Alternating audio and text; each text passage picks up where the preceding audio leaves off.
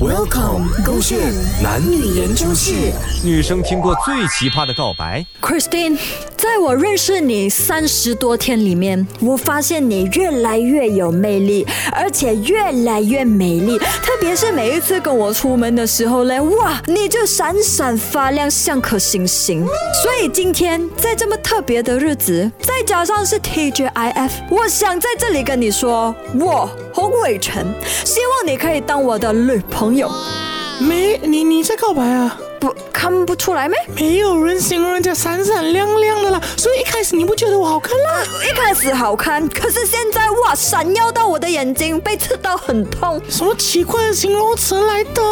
哪里有奇怪？叫你们女生要人家男生讲告白哦你。要至少拿出一点诚意嘛！你要写一篇作文两百五十个字，再拿出九十九朵玫瑰花。两百五十个字，有这样多话讲咩？我才认识你那三十多天啊呢、我最好是有两百多个字可以写出来啦我。的前男友啊，认识我三天就写两千五百个字了咯，我要你两百五十个字很过分咩？所以就变前男友了。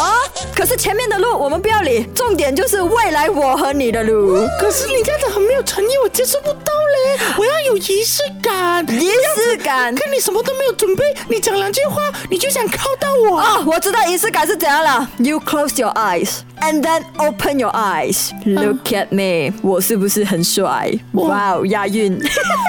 你以为我怎么看绿色植物咩？关眼睛看眼睛，我不要。